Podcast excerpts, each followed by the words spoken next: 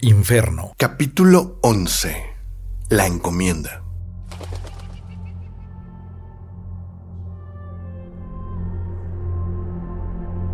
Iglesia Catedral de la Advocación de Nuestra Señora de la Almudena. El majestuoso Templo de Madrid.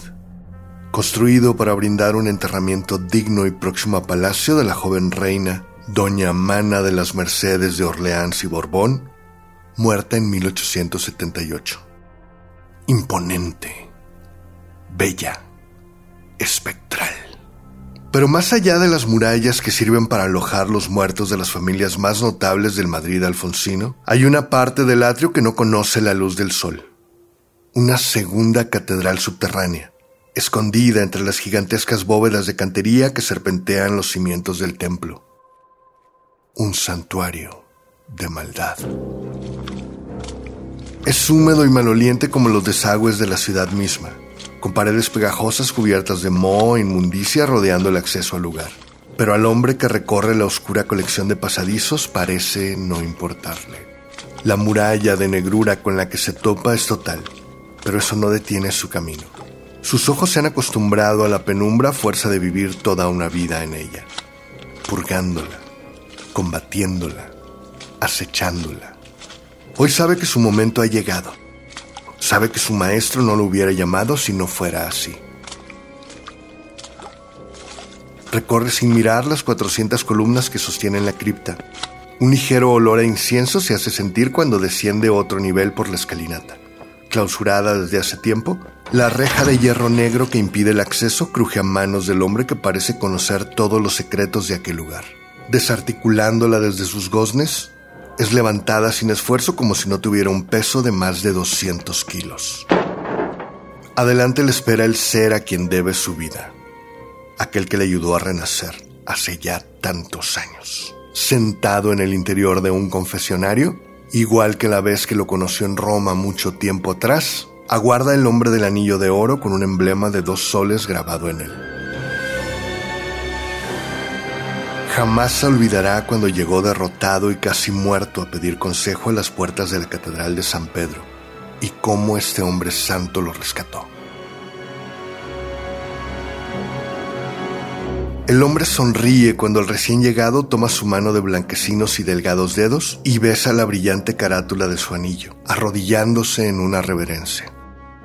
Es la profunda y ronca voz del recién llegado la que disipa el silencio. Vivo solo para servir. Ha llegado el tiempo en que podrás reinar.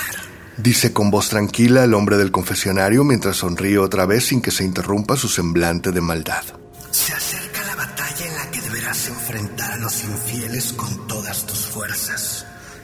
Pero antes, deberás actuar con cautela. Le dice tocando su hombro mientras el anillo vuelve a brillar. Deberás conseguirme Cuando el hombre arrodillado ve el objeto en la fotografía que le muestra su maestro, sus ojos se llenan de avaricia. Ha llegado el momento, piensa orgulloso.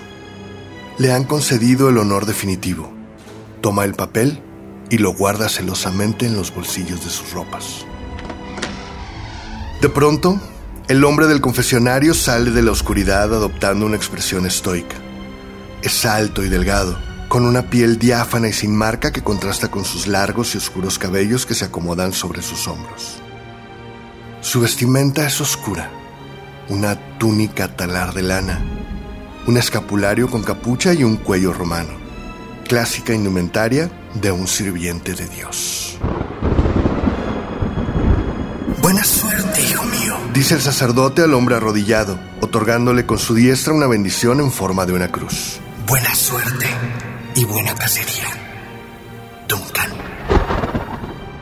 Un instante después, levantándose con engañosa facilidad, el ciervo da media vuelta y encamina hacia la oscuridad.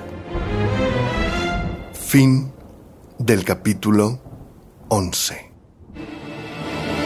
Inferno el podcast es una producción de Pedro Pablo Rodríguez, adaptado del libro Inferno publicado en México por Texere Editores. Coordinador de marketing, Beto Tamés para The One Room Studio. El guion original de este episodio fue escrito por Pedro Pablo Rodríguez. Voz del narrador, Pedro Pablo Rodríguez. Lead voice, Nacho Parga. Música por Jimena Contreras, The Mini Vandals. Dan Bowden, Sir Cubworth, Brian Volker, Patrick Patricius, Darius y Don Pistón. Los personajes y eventos descritos en este podcast son ficticios. Cualquier similitud con cualquier persona viva o muerta, o cualquier evento, lugar o institución u otras entidades es producto de la coincidencia e inintencional. Este podcast está protegido bajo las leyes de Estados Unidos y de otros países y su duplicación, distribución o exhibición no autorizada puede constituir una falta legal. Publicado por primera vez en México, Inferno el Podcast. Copyright Pedro Pablo Rodríguez. Lucius de Canterville. Y todos los personajes relacionados son propiedad de Pedro Pablo Rodríguez. Todos los derechos reservados.